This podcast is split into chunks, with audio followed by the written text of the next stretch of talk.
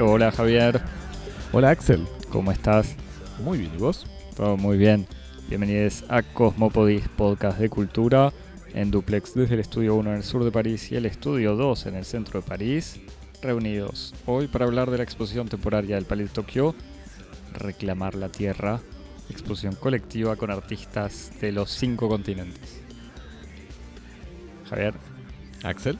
me corregí sobre la cantidad de continentes diciendo que Antártida también Te es un juro que lo estuve pensando, pero me, pa- O algo me así. pareció que no había que empezar en un momento tan nerd, tan rápido. En- si, te- si no te gusta cómo contamos los continentes, nos lo decís en Twitter y en Instagram. O si no, nos mandás tu diatriba por correo electrónico a cosmopodis.gmail.com. Y en arroba Cosmopodis, además te obviamente. inscribís en la newsletter, ya que estás. News- newsletter. Que puede haber En, novedades. en cualquier momento En cualquier momento irrumpe algo nuevo. vuelve a salir de la Tierra, justamente. Hablando igual de, de contactos, De correo de oyentes. mucho correo. Empezás vos, Javi, me lees o leo yo, digo. Tomás. eh, Eh, dale, Tomás. eh, Tomás Guarnacha, co-creador, yo quiero citarlo, co-creador de Las Veredas, que espero no decir una pavada, pero hace tiempo que no llega, yo no sé si la, la privatizaron o qué, y si lo hicieron me parece bien porque era una newsletter o un newsletter excelente sobre cine argentino. Eh, nos propone justamente en esta vena de gran conocedor del cine argentino que hagamos, nos regala la idea de hacer un episodio sobre Eduardo de Gregorio. Dice, ahora no, no anoté cómo lo dice, gran cineasta poco reconocido, que tiene algunas películas hechas en Francia, por lo menos dos que se consiguen eh, y una que está semi perdida, según dijo Kosaninsky directamente. Eh, lo anotamos. Se agradece ahí Va. el, el consejo de, de estas joyas perdidas del cine Va- argentino va a la lista. francés. Después también tenemos un mensaje de Nico Romero, amigo de la casa, que nos pregunta por WhatsApp, porque Paga la premium. tiene, exacto, paga premium en Patreon, entonces tiene acceso a un grupo de WhatsApp. Y nos pregunta qué pensamos del nuevo affair Catalán, o sea, el juicio que le hace el escultor francés Daniel Drouet, que es autor material de las esculturas utilizadas en algunas de las instalaciones de Catalán, que exige ser considerado como el autor único de las obras. Único y exclusivo. Será para cuando hagamos el podcast así con nuestros amigos abogados. Exactamente. Yo todo esto, A mí me habían llegado también, por, por otros WhatsApp, me habían llegado reclamos de amigas por un episodio de análisis cultural y jurídico de la Johnny Depp Amber Heard. Yo creo que sí. Estamos con el episodio que vamos a hacer más, tar- más tarde, en unos segundos que vamos a empezar hablando justamente de eh, ecología, ecofeminismo no occidental y me parece que vamos a estar ahí al borde, Javi, de, de- de la cancelación. Yo no me metería en, en el tema Johnny No hay que seguir tentando al diablo. Exactamente. Eh, pues además no lo sé, sabes que en serio no entiendo todavía que... Yo creía que el juicio era por golpes y el juicio es por difamación. Y en realidad se lo hace él a ella. Pero bueno, no importa. Em, hablando igual de, de estos temas jurídicos, me parece... eh, yo estuve a punto de evocarlo el tema de este juicio para, para desarrollar un pelín más, algo que en realidad no es mucho más complicado, es el tipo que hizo un escultor francés que tuvo en su juventud ganó premios eh, y después su carrera se dedicó a hacer las esculturas de cera del museo ¿cómo se llama? del equivalente al Madame Tussauds francés Eh, era el mismo tipo que le hacía las esculturas a Maurizio Catelán que ya evocábamos hablando del tema de, la, de su famosa banana de 200.000 euros este artista conceptual italiano y tiene un par de esculturas, sobre todo, que, lo hicieron bastante famoso, que tuvieron mucho éxito y reconocimiento. Una de un niño eh, de rodillas eh, en penitencia que estaba instalado en el fondo de una sala y que cuando el espectador se acercaba veía que el niño en realidad era una figura de Adolf Hitler. O sea, era, era una escultura representando de manera más o menos realista a Hitler. Y otra escultura famosa. De que era- rodillas rezando en- contra una pared en penitencia. Exactamente. Eh, y otra escultura que creo que era el Papa eh, Juan Pablo II destrozado, no me acuerdo cómo era, pero algo así. Aplastado por una piedra. Aplastado por una piedra. está. Que para los amigos también este, sorrentinófilos. eh, Sorrentinófilos. Esa, esa escultura creo que forma parte de la secuencia de títulos de una de las series sobre el Papa. Mm. No me acuerdo si es The New Pope o de, o The Young Pope, pero en cualquier caso es una, una de esas. Está bien. Eh, bueno, y estas dos Pero no tenemos son- opinión formada sobre la fe legal. Bueno, el, el señor este, el autor de esas esculturas, está exigiendo ser considerado, sin que se entienda muy bien a, raíz de qué, me parece, el autor único y exclusivo, sabiendo que Catalán en ningún momento dice que no fue el señor este el que las construyó, las esculturas. Entonces ahí hay una especie de, de, de juicio al pedo, me parece. Pues, Queremos ver los, los contratos, que esos contratos tienen que estar escritos y Dice el señor, justamente, este Daniel Druet, que, entre paréntesis, parece que es el hijo de otro artista muy académico. O sea, viene como una especie de eh, línea, filiación de artistas académicos barra reaccionarios.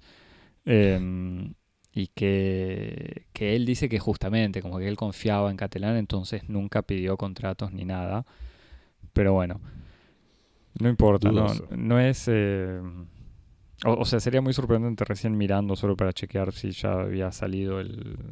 se- Había terminado el proceso, vi que hace unas semanas salió en Le Monde una carta firmada por absolutamente todas las grandes figuras, sobre todo directores de instituciones del arte y el arte contemporáneo en Francia, todos obviamente defendiendo la idea de que el arte conceptual es arte conceptual y que no es el autor material técnico, el artesano que se ocupa de hacer una escultura, el, el que va a ser autor de, de la obra. Pero bueno, no sé, ya siento que perdimos mucho tiempo hablando de esto. si no la semana que viene tiene que presentar este, bancarrota el estudio de Hearst o de, Totalmente. Igual lo que, lo que en alguna nota sí leía, y es cierto que el arte contemporáneo está tan habituado a esto que Hearst hace poco, me parece, sus últimas pinturas, sus últimas obras son unas pinturas de cerezos que las pintó él con la mano, o sea, con la mano, con su propia mano, su propia mano sosteniendo un pincel, y que justamente es algo tan excepcional que lo dicen, aparece como en todos lados, son las pinturas hechas por Hearst. Pero bueno, Hearst, del que habíamos hablado también en nuestro segundo episodio, me parece. Creo que sí. Tercero. Nos completan también, volviendo al cine, eh, yo, dice nuestro amigo, viejo oyente H, dice, la película española a la que se refiere Axel es La Virgen de Agosto. Entre paréntesis digo yo, yo dije Eva en agosto porque era el nombre de la traducción francesa y me imagino el, algún gerente de marketing francés diciendo, no, no, pongámosle Eva en agosto en vez de la Virgen de agosto, como, pues, como si algo cambiara. Donc, la Virgen de agosto de Jonás Trueba, hijo también, hijo también del director O del también director Fernando Trueba, ganador en 1994 del Oscar a la Mejor Película Extranjera por Belle Époque. Y sí, es indudable el espíritu romeriano de la obra de Jonás, por tiempo, por tempo y diálogos, pero por encima de todo es una carta de amor a Madrid, al Madrid parsimonioso del verano, con su tiempo abolido y sus verbenas. Muy recomendable. Me gustó, con eso me, me convenció. Lo que no me había convencido, Calle du Cinema, que en su época también había hecho, un- no sé si era un número especial, pero que lo había recomendado mucho. Y para terminar, casi en el mismo espíritu romeriano, Javier. Sí, este Héctor Coire que nos, nos dice por Twitter, nos invita, nos desafía este, a hacer un ciclo Nicolas Cage con el nuevo estreno de esta película Meta en donde Nicolas Cage actúa de un personaje que es Nicolas Cage. No sé, Axel, ¿vos estás disponible? Yo, sí, por supuesto. Y sé que tenemos amigos del- de la casa que se sumarían también para un especial de Nicolas Cage. eso. Es una buena ocasión para hacer una, una reunión. Bueno, Javier, dejamos de ir al cine.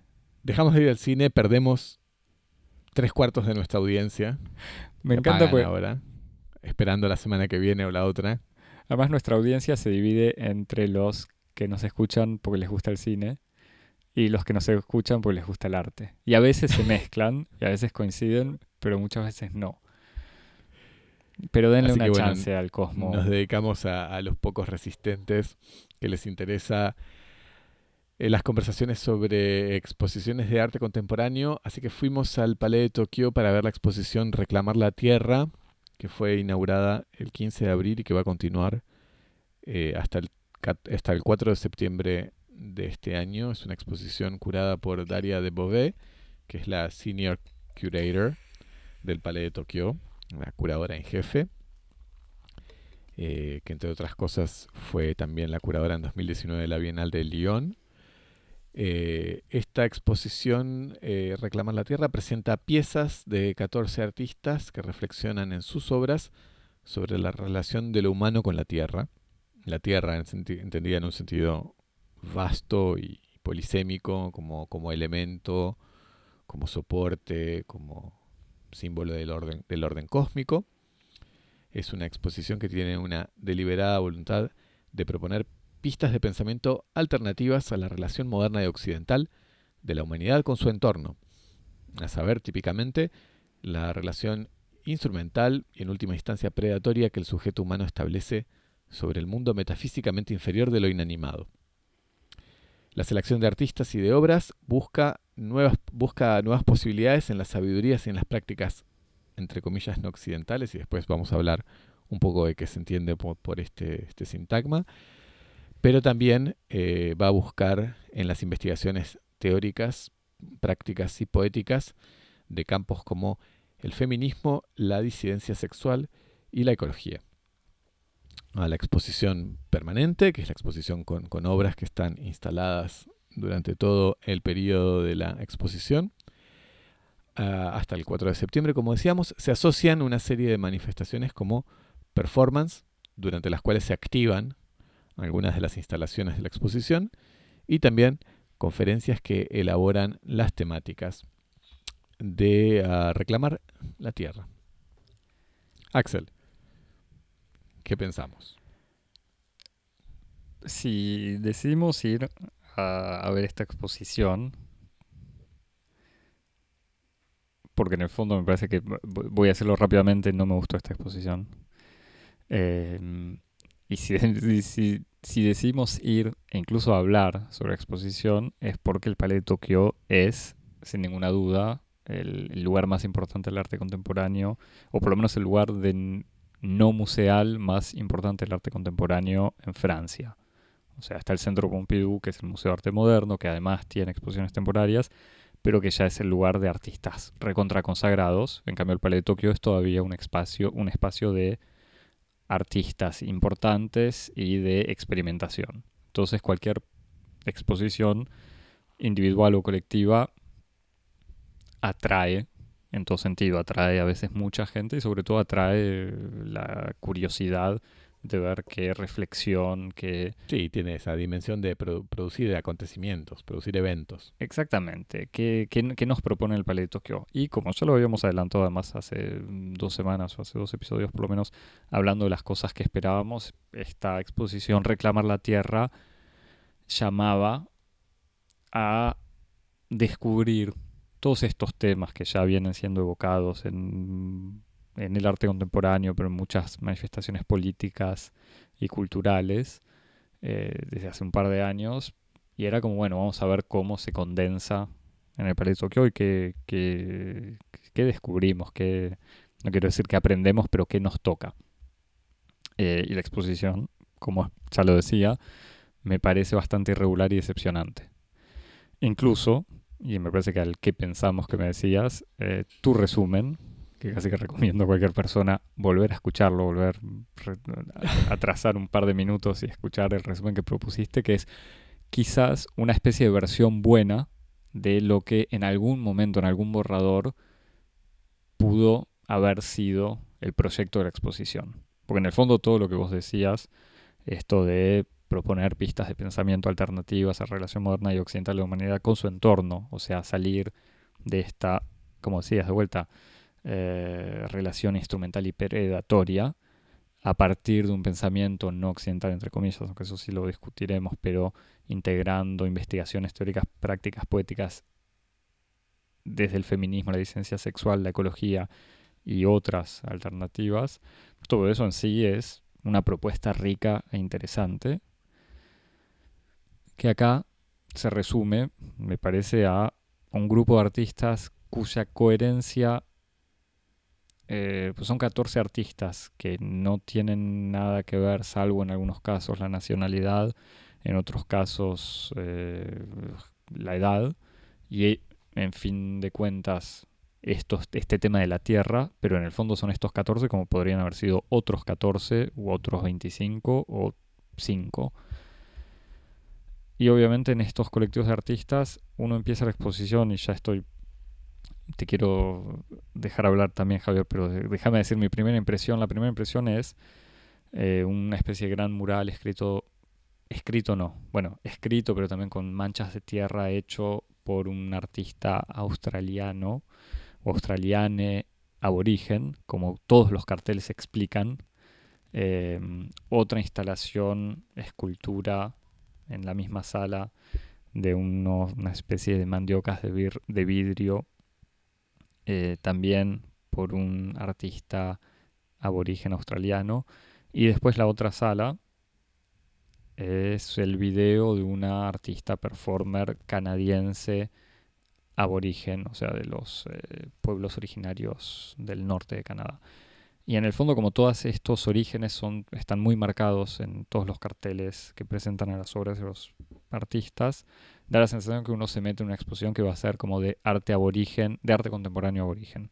Después, por suerte, el tema del origen étnico reivindicado por el artista no necesariamente pasa a segundo plano, pero por lo menos no es lo único que defiende el, interés de una obra, pero está marcado por esta línea y que me parece para adelantarme un poco, si se pone en evidencia todo eso es porque de vuelta al punto de vista, y esto lo decíamos hablando de la exposición sobre artes marciales em, orientales, porque el punto de vista sigue siendo extremadamente situado.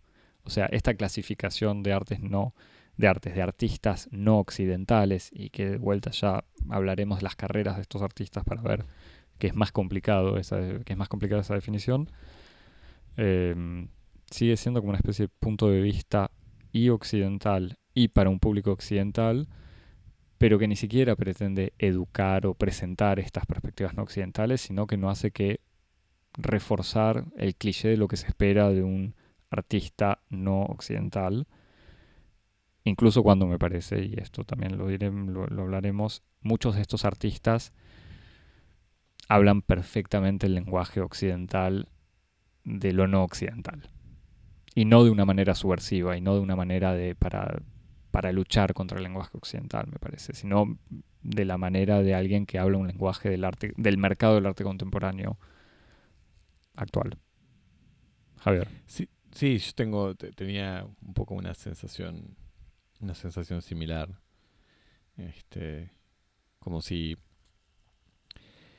eh, vos decías ahí, vos una de las cosas que decías es cuando uno pasa por esas tres primeras obras, el, conjunto de expectativas que uno tiene es, ah, voy a ver una, una película, voy a ver una exposición sobre arte aborigen. Eh, y después lo, lo, que es interesante es ver que, que aparece o, va consolidándose en el vocabulario que va instalando, como todos los textos que acompañan las obras, el concepto ese, que es un concepto que, es un concepto clave de la exposición, que es el de autoctonía. Eh, donde son como prácticas, son artistas, son saberes autóctonos. Y efectivamente hay una dimensión un poco paradójica en esa reivindicación de la autoctonía, que es como una especie de reivindicación justamente de un, enraizamiento, una, una relación como de, sí, de circunscripción a, un origen y a un hábitat o a un espacio originario. Y, eso parece, ese, ese, reclamar justamente la autoctonía como, un campo de posibilidades eh, importante, pertinente y subversivo, actualmente parece problemático eh, en un medio de producción y un medio profesional tan cosmopolita y tan como intrínsecamente eh, híbrido e hibridizante como es el del, arte contemporáneo. Entonces es como que es difícil ver cómo puede cohabitar la, como la reivindicación de lo autóctono y el arte contemporáneo sin que alguno de los dos termine claudicando e instrumentalizando al otro, ¿no? Como sin que el arte contemporáneo termine, como vos decías, exotizando e instrumentalizando lo autóctono como un tema y como un objeto eh, digno de fascinación, en una tradición que de todos modos no es para nada nueva ni inédita en la historia de Occidente, eh, o inversamente, eh, como si, si lo, lo, autóctono utiliza como tácticamente eh, esos instrumentos globalizantes del arte contemporáneo está en alguna medida hibridizándose y perdiendo lo autóctono. Que uno podría decir también es una posibilidad táctica interesante, pero hay algo en esa renuncia de lo autóctono que lo obliga a trascender su condición de autoctonía y su, perder todas las posibilidades y todos los eh, como las prerrogativas de lo autóctono dentro de eh, su existencia como algo hermético, algo cerrado, algo esotérico. Es que además me parece que sobre todo en los casos de estos dos primeros artistas australianos eh, y después otro otra artista australiana que aparece en la primera sala, me parece que además están explicitando, performando, como se dice muy explícitamente su identidad aborigen, o sea, mm. poniendo en evidencia de manera que ya no es eso que vos decís de hibridizando al revés, están como hablando perfectamente el, lenguaje esperado. Incluso pienso en, lo que comentábamos sobre la Bienal de Venecia, lo que yo te decía que siempre me da risa estas exposiciones donde se invitan colectivos muy instalados en un contexto particular y que se los trae a otro contexto diferente y que para mí siempre hay una especie de problema de traducción, pero así como te decía que a veces ese problema de traducción puede generar algo interesante, me parece que en este caso es todo lo contrario, no hay ningún problema de traducción. Los que los invitan saben muy bien lo que quieren traer y en el fondo estos artistas hablan perfectamente el, lenguaje que se espera de, para una exposición que ponga en escena propuestas de eh, perspectivas no occidentales, etcétera, etcétera, etcétera. Incluso me acuerdo hace creo que dos años, o no sé, un par de años había habido una exposición donde también la perspectiva, en el, en de Tokio digo, la perspectiva era traer artistas de países em, no europeos, que creo que era, se llamaba Princesse de Ville, o sea, princesas de, de ciudades, y que tenía muchos artistas del sur eh, el sur global, como se dice, y había una sala, una de las instalaciones que más me había gustado, no me acuerdo si te acordás, era la de un colectivo mexicano sobre Liberen a Willy. Y era una sala que además era gracioso, va, era gracioso, porque ahí sí había un problema de traducción de alguna manera, y era una sala bastante grande con, eh, no me acuerdo si eran muñequitos o cosas de orcas, y una tele que pasaba Liberen a Willy y que en el fondo para gente de nuestra generación que vio Liberen a... Yo no me acuerdo si la vi entera alguna vez, pero bueno, Liberen a Willy es esta película eh, Free Willy, para los que no tuvieron la misma traducción que nosotros, de la historia de esta orca que, yo no me acuerdo cómo es, pero bueno, la cazan cuando es chiquita, la tienen en una especie de mundo marino californiano de, de no sé dónde, y un chico se hace amigo y la terminan liberando. De ahí el nombre. también hay como toda una trama con Native American que hay como justamente una, una interseccionalidad antes de tiempo. Pero de vuelta, y en esta instalación de un colectivo mexicano le daba como una vuelta más a esa historia, porque era como los mexicanos retomando una exposición esto francés de Ville todos los artistas caían en los mismos clichés que cae incluso la, la poesía contemporánea de hacer referencia a la infancia. Era todo, era el recuerdo, era la infancia y la subjetividad. Y estos lo tomaban también, lo retomaban, pero justamente en una especie de, giro de contexto global mucho más interesante entre México colonizado por el cine malo estadounidense que hace referencia a la liberación. Pero bueno, me estoy alejando mucho. Em, en ese caso, sí, para cualquier francés que veía la instalación de los No, pero no te estás alejando mucho, porque ese ejemplo que vos estás señalando indica perfectamente esto, como esta especie de discusión eh, entre la mira esta discusión y problematización entre la mirada situada y la hibridación del campo de la cultura global. Y cómo lo interesante es trabajar justamente en ese intersticio, en esa especie de comercio, en esa circulación. Eh, no, pero además yo imagino que el público francés que veía esta instalación, en un cartel decían, sí, Free Willy fue una película muy importante a principios de los 90 o en la década del 90, pero no no lo entienden como esa entrada violenta de la cultura norteamericana en los 90 en toda América Latina. Que a mí como argentino yo entendía a estos mexicanos, era como... Y cualquier, para los franceses ya no era lo mismo. Volviendo a esta exposición Reclamar la Tierra. Sí, y de qué, y de qué manera totalmente inesperada justamente esa especie de cultura global, ese dumping cultural norteamericano, produjo una sincronía en la experiencia histórica de los latinoamericanos que tal vez no existía por otras razones mucho más hispánicas o, latinas, ¿no? Como todos empezamos a vivir medio el mismo tiempo histórico por un resultado de justamente esa acción colonial cultural. Sí. Em, y te decía, la, volviendo a estos primeros artistas, para decir todo lo que me molestó y después si querés, ahí sí, tratamos de sacar cosas buenas. Em, otra de las obras, una de estas, las mandiocas de vidrio que evocaba, que en el fondo es una especie de, de instalación, escultura no quiero decir bonita o linda, pero... Sí, que discúlpame, que cuando yo eh, fui a... que visitamos la, exposición separados, cuando yo fui... Nosotros dos estás diciendo, no, no sabía de, qué, quién me hablabas. En sí, sí, diferentes. Por eso te cuento algo que vos no viste, porque yo fui en otro momento. Una de las cosas que más me impresionó es que había como una pequeña cola frente a esa exposición, que son como estas ah, colgantes del techo, de chicos y chicas jóvenes que visiblemente estaban yendo porque había una pequeña tendencia en Instagram o en Snapchat o en TikTok o en lo que usan los jóvenes de sacarse fotos ahí y entonces estaban haciendo cola para hacer poses y videos en esa instalación que justamente tiene esta especie de valor de ser altamente instagrameable. Sí, es... Que es un poco lo que vos decís en, un espacio con un techo que está como a 10 metros de altura. Son unas, como decía, unas mandiocas de vidrio. Desde lejos pueden ser zanahorias de vidrio lo que sea, que están colgadas como si fuese una linda araña, que parecen, como decía el cartel, algo así como gotas de agua. Y el cartel explicaba todo lo que obviamente a esa distancia no se puede ver, que en realidad eso hacía referencia, y ahí tenías la checklist de temas para tratar, que era ensayos nucleares, eh, violencia colonial, violencia sexual.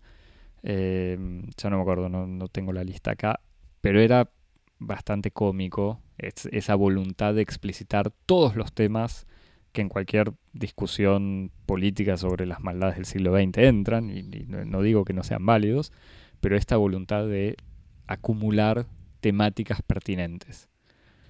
Y después otra cosa que me molestó y de legitimar la obra, además. claro, que sirven. a ese, ese, aparato para ser legítima. E, exacto. Y que de vuelta, en, esta idea de, también como legitimar o casi justificar la obra, la mitad de los carteles te explican lo que pretenden hacer los. Lo, el tema sobre el cual los artistas pretenden concientizar.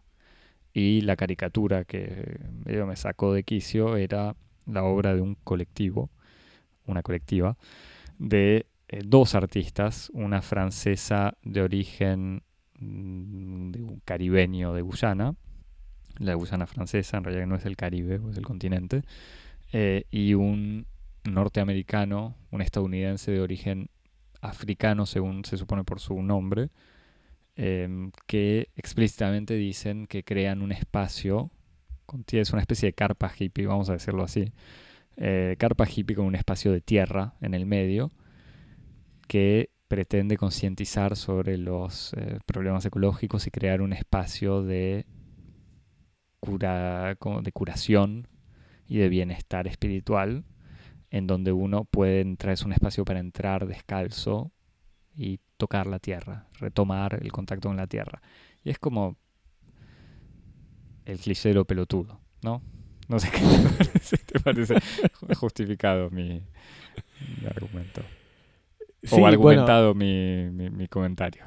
No, no, bueno, la, la, instalación esta que además es interesante eh, tener en, tomar en cuenta que está acompañada de un ritual, un ritual performático que activa esta estructura, que es una, creo que la definición que ellos le dan es una arquitectura ambiental o algo por el estilo. Y eh, la obra que activa esta arquitectura es una performance ritual, que es un ritual de, em, de sepultamiento, en donde se entierran a personas en esta especie de pequeño, como decís, pequeño habitáculo con tierra, eh, y que es una especie de, ceremonia de, enterramiento que está, según el texto de justificación, según el, manifiesto, eh, es un, ritual que está enraizado en prácticas también amazónicas o, o de América del Sur, de Guyana, que serían prácticas para reconectar justamente con la Tierra y con los elementos eh, cósmicos. Eh, y también como que se, se intenta alimentar de, estas, de esta posibilidad de eh, tomar elementos de los saberes autóctonos y transformarlos en procedimientos. Entonces es como el ritual como procedimiento, ¿no? el ritual como forma para una performance, que es muy problemático porque el ritual es en sí una práctica que tiene reglas que son muy específicas y que están en gran medida como en, en oposición al tipo de funcionamiento social que es una performance. Entonces hay como hay una, una dimensión un poco, un poco problemática de en qué medida uno puede eh, recuperar lo autóctono con, con, estas prácticas y aún así mantener sus poderes este, em, em, espirituales o, lo que sea, haciéndolo circular en esta, esta lógica, sin que se transforme, como vos decís, eh, en una farsa, en una, en una farsa es muy moralizante, pero que sin que se transforme en un simulacro, básicamente. Sí, además me parece que todo, todo el texto que acompañaba este, este espacio de bienestar, en el fondo es el mismo lenguaje del New Age neoliberal que existe en, en, todo el mundo desde hace años. O sea, no, digamos, no, es un, colectivo que propone hacer una macumba degollando gallos y dejando los cadáveres en la sala, que eso sí puede tener un, efecto subversivo, digamos, un efecto incluso escandaloso que, que, que golpee todas estas lógicas no occidentales, pero en el fondo crear un espacio de paz hecho por una profesora de yoga, pues lo que incluso dice de esta artista eh, el cartel, Digamos, no, es, que estamos en una situación transgresora. Sí, eh, efectivamente, esa es la clave. De, la situación actual de cualquier país occidental. Ni de ruptura, ni de. Ni, siquiera de alteridad. Claro. Pero es que incluso a mí me daba esta sensación. Yo cuando llegué, ponía que llegué a las 6 de la tarde y vi carteles que decían que a las 5 y media había empezado un seminario. Como todavía no había visto la exposición, dije, bueno, una lástima, me pierdo el seminario. Eh, pero voy a ver la exposición. Y en realidad la sensación que da la exposición es una especie de exposición muerta, donde no, justamente no pasa nada. Este, este, espacio con tierra que dice, además todo está hecho como para que la gente se apropie ese espacio y al mismo tiempo está tan explicado el ritual y lo que quisieron hacer y quisieron demostrar que no de ninguna manera genera una obra que, se que, el, que el público quiera activar, me parece. Supongo que quizás algún niño se habrá sacado las zapatillas y, habrá pasado por ahí si los padres son buena onda y, lo dejan hacerlo.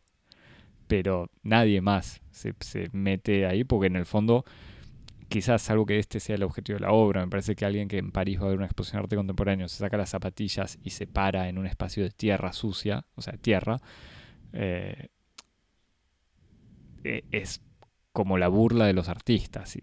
De vuelta, salvo que eso sea el fondo, la, verdadera razón de ser de la obra, de ninguna manera puede generar algo. Eh, y, y me parece... Uy, me, estoy enojando de pegar el micrófono. Eh, no, pero me parece que habiendo tantos espacios de vuelta que reivindican prácticas alternativas eh, contra el, falologocentrismo capitalo consumista occidental y lo que sea desde hace años, esta exposición en donde no pasa nada, o sea, de vuelta viendo tantas experiencias militantes, performativas, creativas, de espacios, facilitadores de cosas, de ideas, de recursos, de intercambios, de lo que sea, esta exposición para mí termina siendo como de lo más clásico y en este contexto reaccionario, en donde el único gesto incluso eh, de, ¿cómo se dice?, de, engagement con el público es... ¿Cómo? Sí, de compromiso, o sea, de, de generar un contacto es poner tachos de basura transparentes para reciclar el programa, cosa que no había visto, pero que debe existir en cualquier lado. Donde dicen, tire acá el programa, el folleto, que lo vamos a reciclar.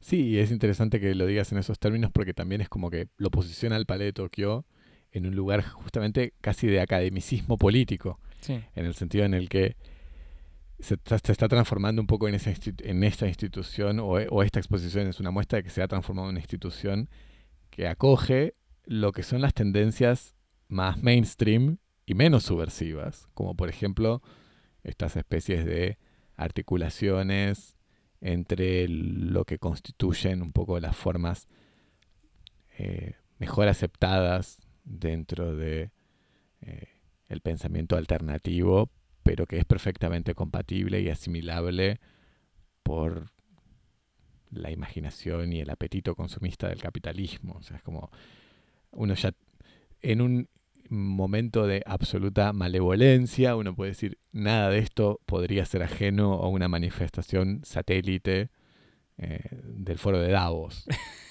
como... Totalmente. Es muy, malvado lo que decís, pero totalmente. Quizás, y ahí sí, ahora sí puedo pasar a, los artistas que me gustaron o las obras que me interesaron. ¿Te parece? Adelante, por favor. No, interrumpimos Interrumpimos este. de malevolencia. Claro, para decir. No, a mí me gustó que yo a todo esto no conocía a ninguno de los artistas, como ya el público Cosmopolis sabe. De todos modos, no soy especialista de nada de lo que comento. Así que mi, ignorancia no. somos. No, somos, bueno, pero yo hablo por mí. Em, no, me gustaron las pinturas, o, o, por lo menos este mural de pinturitas de Daniela Ortiz, una artista peruana, en donde recrea al mismo tiempo como, o sea, como cuadros de, no sé, 20, 20 por 15, que son un poquito más grandes, puestos en, colgados en la pared, pero que parecen casi viñetas y en un estilo... Sí, que son un poco como, como, como pinturas ex foto, ¿no? Sí, sí, sí, son... Em, sí. Eh, en un estilo mm, entre naif y, y, y sí, eso. Eh, situaciones en donde de alguna manera objetos no occidentales, plantas no occidentales, terminan generando un momento de revancha o de venganza de los colonizados. Entonces diciendo, no sé, estos, em, un, grupo, un grupo, no, una pareja de, de europeos que se drogan, que toman cocaína y uno se muere, y es como esa es la revancha de la hoja de coca asesinando de alguna manera al europeo. Y así hay muchos de estos, estas pequeñas escenas entre cómicas y dolorosas. Entonces ahí está de vuelta este, esto, como cómo tratar un, al mismo tiempo una especie de unión anticolonial, porque evoca distintas situaciones de colonización, o sea, habla de África, habla de América, em, sin caer o sea, retomando de vuelta un estilo, digamos, la pintura, incluso casi te diría la historieta, aunque es malvado decirlo así, pero retomando lenguajes tan identificables, pero para, para alterar estas cosas. Entonces ahí sí me parece que es mucho más interesante que los que los artistas que pretenden concientizarte con algo. sí, yo estoy estoy de acuerdo. Después lo que lo que vi así como intentando eh, acariciar, acariciar a la bestia en el sentido del pelo. Dale. Este lo que vi es como hay una especie de temática un poco de lógica un poco recurrente en varias de las obras que tiene que ver con una especie de curiosidad o inquietud por explorar una renuncia de como la soberanía humana o de la, de la agencia humana, la agency, como se dice, como la capacidad de actuar de lo humano. Mm. Entonces hay varios, varios de los rituales, varias de las performances, varias de las obras que giran en torno a distintos, eh, distintas acciones como de eh, constricción o de inmovilización. Entonces, por ejemplo, hay, para citar las obras específicas, está esta performance, justamente, performance video de esta artista canadiense que se llama Asina Yak, que es una artista de y video, artista y, realizadora de origen inuit, que es la, la denominación este, propia del pueblo de estos pueblos originarios del norte de Canadá que se llamados antes como los esquimales, que actualmente se considera que es una denominación peyorativa y racista. Eh, así que los este, esta chica que es Asina Yak, una artista del 91, tiene esta obra que se llama Rock Piece y que es una especie de video en loop eh, de ella, supongo, enterrándose en como cantos rodados al borde del, del mar en Canadá y que se entierra, se pone de pie y después el video empieza a girar a la inversa, entonces ella se vuelve a sentar, se acuesta y las piedras suben en vez de caer, suben y la entierran y después el video vuelve a empezar en el sentido inverso. Entonces está esta idea de, del cuerpo que se libera y al mismo tiempo vuelve a caer, esta especie de lógica circular del cuerpo humano saliendo de la tierra y volviendo a la tierra. Eh, y después tenés justamente los rituales estos, los rituales del enterramiento, que también giran un poco a esta misma idea de cómo volver a entrar en la tierra y perder todo lo que constituye como lo propio de lo humano, como la propia movilidad, la verticalidad, etc. Y después una obra de un artista, artista chilene, o más bien mapuche, claro como vos decías, que me, señalabas pertinentemente, que se me, se me fue el nombre, ese Sebastián Calfuqueo, que tiene una, una obra eh, en donde él se pone en escena sujetado por cuerdas, suspendido sobre un arroyo una especie de, escena que hace pensar un poco a, los, a las prácticas así como del bondage eh, japonés, que es este arte de, justamente de sujetar a, a, su partener sexual con nudos de manera decorativa y donde se ponga a los cuerpos en un equilibrio precario a través de un sofisticado sistema de nudos. Y entonces este, Sebastián Calfuqueo se pone, pone su propio cuerpo como en esa especie de, cercanía inmóvil al agua, ¿no? Como con esta idea también de, de la inmovilidad, de renunciar a, la propia movilidad, de ponerse en una, posición como de, sujeción, de, de, subalternidad y al mismo tiempo la proximidad con el agua, con, con, todos los elementos así un poco simbólicos que tiene el agua, como desde lo amniótico hasta el agua como origen de la vida, etcétera el río como una figura así importante, cósmica, en un montón de eh, creencias eh, de todo tipo. Y entonces ahí ves como una especie de obsesión, de casi una recurrencia y casi uno diría una especie de fantasía, eh, como de un cierto imaginario contemporáneo, de renunciar a la capacidad de actuar. Este, como que es interesante pensarlo como políticamente, ¿no? Porque por una parte está esta idea de criticar, como uno podría decir, el mensaje digamos, superficial o, evidente es intentar proponer otras figuras de lo humano que no sean justamente el humano que actúa, que el humano que toma, el humano que se apodera de las cosas, del mundo, de la tierra, de la materia prima.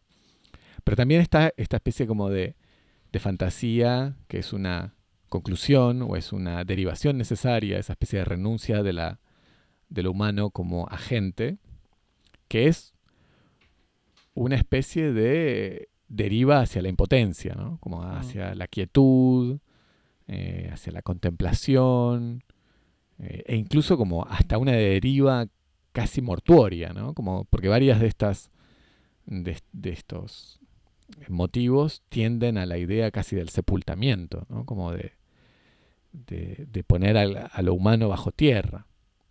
Y en ese sentido yo pensaba como, es interesante porque uno de los sentidos que uno podría atribuirle al título de la exposición no es tanto reclamar la tierra, sino como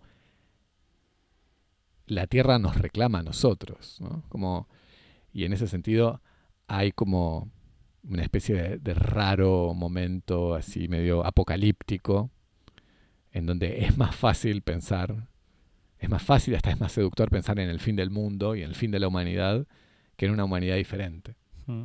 Entonces están como todos estos, estos rituales que tienen como un horizonte en el fondo crepuscular y mortuorio, en donde la tierra termina por vencer, por reclamarnos y por reinstaurar una especie de orden superior de la vida,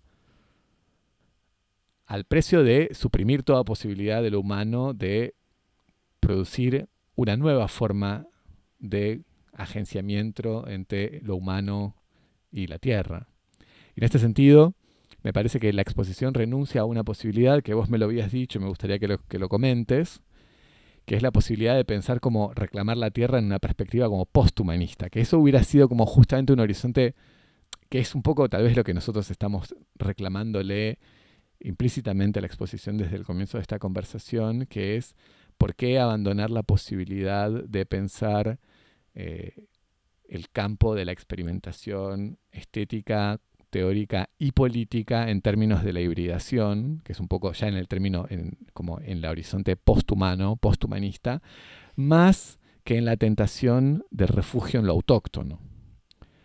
Eh, y en ese sentido es como el futuro, lo posible, lo que está por venir, lo otro, tendría que ser más como el humano más allá de lo humano, el humano posthumano, el humano híbrido, el humano en simbiosis mecánico, biológico, postcapitalista. Y, y ahí, ahí, hay unas pistas que vos me habías anunciado que me parecen que es como un rendezvous manqué, ¿no? Es como una cita perdida con el tema del, de la exposición.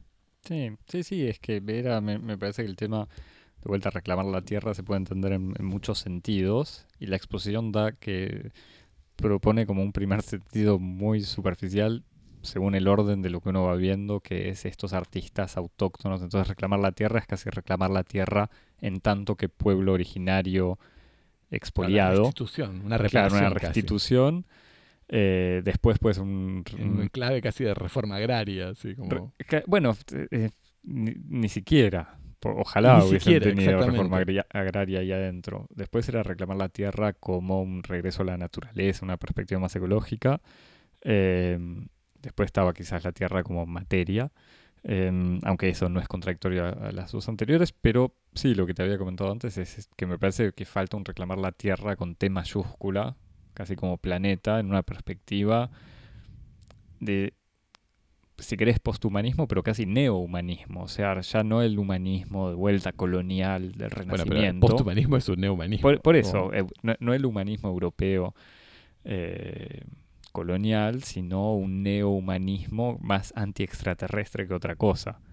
O sea, que sea más sobre este humanismo, como vos decís, que, asume lo híbrido de distintas que incluso me hace pensar en una... Yo no me acuerdo si está en, su, en su libro Un departamento en Urano o si lo leí por ahí, pero Paul Preciado en, algún, en alguno de estos textos recientes dice como, bueno, cuando a mí me preguntan si mi horizonte es ser un hombre trans eh, y es como llegar a una nueva identidad y me dice, no, no, como mi sueño es ser extraterrestre, como ir hacia el encuentro de, la alteridad como radical. Y me parece que hay algo ahí, como una intuición poética y una intuición conceptual muy interesante, que es precisamente esto que estás diciendo, que es mm. como, ah, da la sensación de que la verdadera frontera interesante, en donde hay una terra incógnita, para seguir hablando en términos telúricos, una terra incógnita en donde justamente hay una cartografía por hacer, eh, una tierra desconocida que no se poblada de verdaderos monstruos, es esa, es la de justamente la de ver la Tierra como, como con, con ojos de extraterrestre, como con ojos posthumanos. Es como que esa es la verdadera aventura, la verdadera vanguardia. Es como que hay algo en esta especie de eh, tentación, incluso como neorromántica hacia lo autóctono y lo telúrico, que tiene como unas connotaciones que uno podría decir como potencialmente reaccionarias, retaguardistas. Sí. Lo de lo del preciado, me no sé, no me acuerdo si, lo hice en algún libro, pero por lo menos lo decía también en una entrevista, o evocaba esto en una entrevista en el programa Le Chemin la Philo, programa de France Culture, programa de filosofía eh, de la radio francesa, en donde además no me acuerdo cómo era, pero creo que la periodista le decía, ¿usted cree en los extraterrestres? o algo así, y Preciado estaba como sorprendido que hubiesen sabido, que había un momento ahí de interesante, y sí, estoy muy de acuerdo. Es esa perspectiva que, que lamentablemente esta exposición pues, olvidó o, evitó. Javier, ¿querés em, evocar algo más? Sí, me gustaría decirte una última cosa, a ver vos qué pensás, eh, que tiene que ver con justamente como con, esta con esta duda que me planteaba eh, la cuestión de, lo autóctono y de, de la autoctonía ahí como clave importante en la exposición. Y yo pensaba como, ¿en qué medida es legítimo ver en esa especie de inquietud por lo autóctono como una especie de nueva pulsión primitivista. Eh, como que, si uno piensa, se atreve a pensarlo, o se aventura a pensarlo en términos históricos, en términos comparativos, es como hay una tentación de ver en este estas nuevas formas culturales de las vanguardias eh, teóricas y, estéticas alrededor de lo autóctono eh, es, muy, muy, tentador ver las correlaciones como con el primitivismo en el arte y en la poesía, en la literatura y en el pensamiento de finales del siglo XIX y principios del siglo XX, que uno podría decir empieza como desde las búsquedas de los impresionistas y los postimpresionistas con Gauguin, por ejemplo, eh, hasta incluso todas las tentaciones eh, por el primitivismo en el surrealismo o incluso en manifestaciones culturales alrededor del surrealismo o, incluso que se definieron en contraposición al surrealismo, pero que compartieron el mismo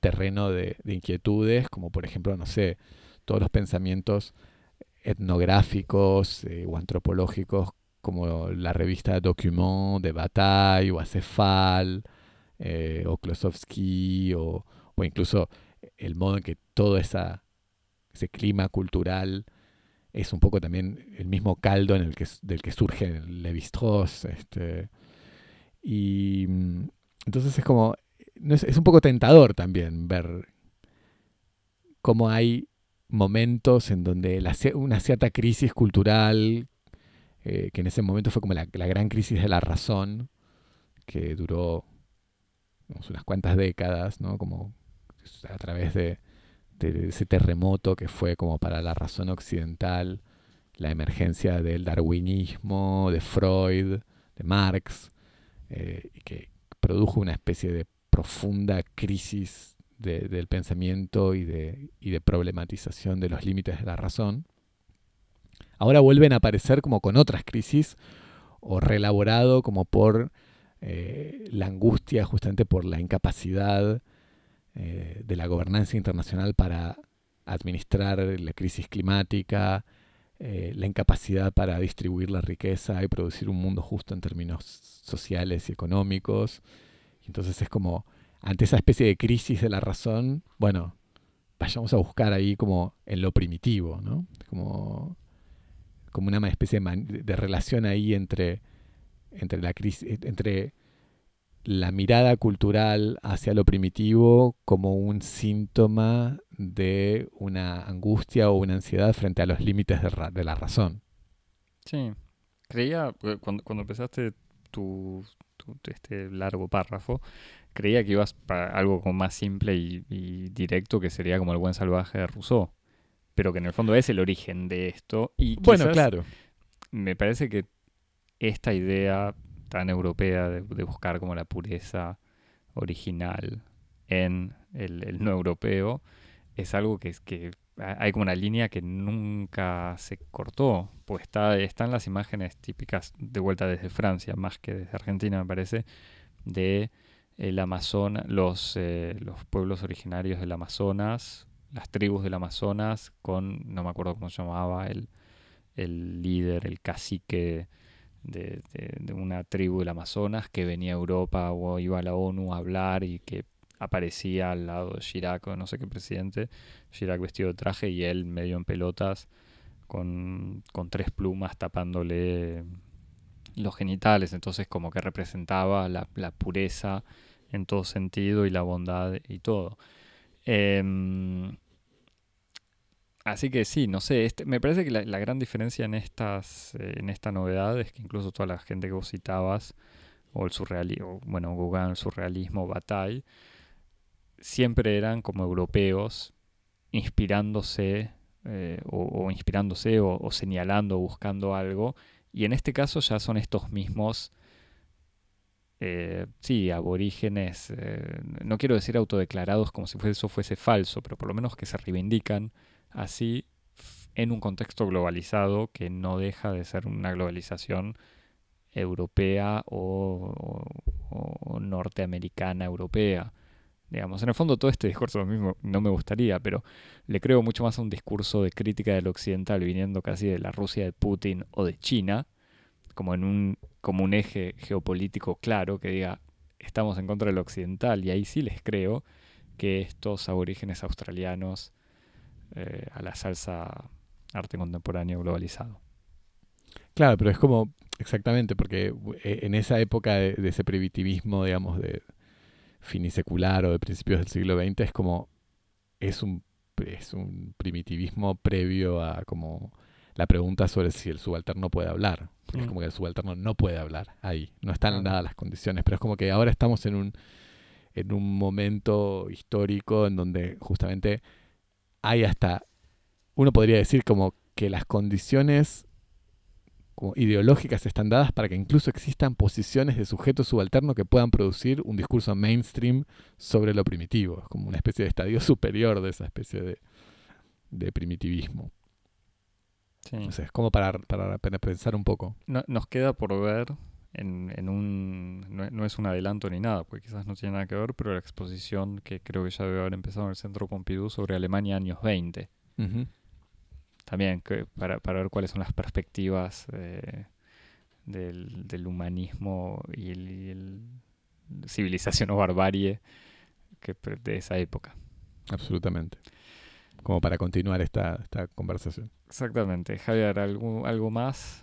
Tres recomendaciones. O sea, tres recomendaciones que son como recomendaciones que me hago yo en, en realidad, como para cosas que viendo la exposición y pensando las cosas que estuvimos conversando, me digo, tengo que volver a leer estas tres cosas eh, porque me parece que permiten problematizar un poco estas cuestiones y tal vez formalizarlas de una manera un poco más eh, esclarecedora. Eh, uno es eh, un librito de ensayos de Silvia Rivera Cusicanqui que a mí me gusta mucho, que es, eh, bueno, no voy a decir el, nombre en quechua porque no lo sé pronunciar, pero una reflexión sobre prácticas y discursos descolonizadores, que es un pequeño librito de ensayos, una antología de ensayos publicado por Tinta Limón. Y que me parece, siempre me pareció un libro muy interesante y que precisamente hace esto que nosotros decíamos muy bien, que es como hacer un trabajo de hibridación entre eh, conceptos no occidentales que tienen una operatividad específica y única, insertándolos dentro de una práctica profesional, académica, de tradición europea, que es como básicamente la discusión universitaria, que la discusión universitaria tal como la practicamos actualmente está enraizada históricamente en la tradición del discurso científico ilustrado.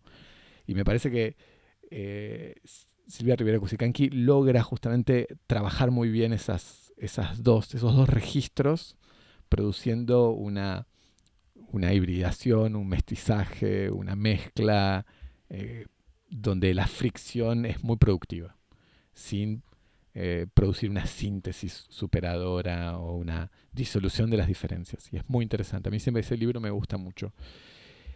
Eh, después, el último libro de Nicolas Bourriot, Inclusion, Esthétique du Capitalocène, Inclusiones, Estética del Capitaloceno, que problematiza precisamente esto. O sea, obras de artistas contemporáneos que ya no funcionan como obras de arte en la tradición moderna, es decir, como un objeto que está ahí afuera sometido a la mirada de un sujeto que es autónomo del objeto y que hace un juicio sobre él, que es un poco la, la derivación artística o cultural de la relación básica de conocimiento que existe dentro de la tradición conceptual de Occidente, donde hay un, un objeto ahí afuera que existe con sus propiedades y un sujeto que lo conoce y que produce un discurso sobre lo que conoce desde la exterioridad. O sea, ir a ver un cuadro. un cuadro, pero que podría ser también un experimento científico o lo que fuera. Y Bourdieu dice, bueno, el problema es que tenemos que dejar de pensar el arte en estos términos, porque los artistas están empezando a trabajar eh, y a reinsertar el arte dentro de las prácticas no occidentales o autóctonas o primitivas o tradicionales eh, bajo justamente las reglas o los contratos eh, pragmáticos, por ejemplo, del ritual o del totémico, eh, en donde la obra de arte ya no es como un objeto de afuera, sino que produce una, escena, una, relación que transforma al, sujeto y que produce como episodios, que produce acontecimientos que son propios y que tienen que ver justamente más con lo, con lo ritual eh, que con la observación. Así que importante leer eso porque me parece que también es, es muy pertinente para esto. Y por último, eh, para problematizar, para pensar justamente esta cuestión de la tierra como una, como una categoría útil o una categoría fecunda para pensar el arte, la política y el porvenir, pensar en el famoso ensayo de Heidegger, eh, el origen de la obra de arte, en donde él hace como toda una, especie de ensayo, experimento conceptual sobre las obras de arte, y habla, hace un, análisis famoso que por otras razones de un cuadro de, de, Van Gogh, y tiene en este, en este ensayo una especie de propuesta de contraposición de dos conceptos, que es el concepto de mundo y el concepto de tierra y que en la obra de arte hay como una especie de lucha de estos dos conceptos, el mundo siendo como el espacio de existencia que se abre y la tierra como ese soporte de lo cósmico que es como irreductible a las representaciones.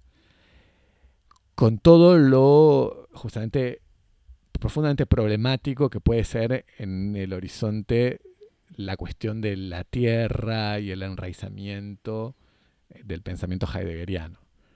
Entonces, yo dije, ah, como, es interesante volver a leer ese, ese texto a la luz de, justamente esta, esta,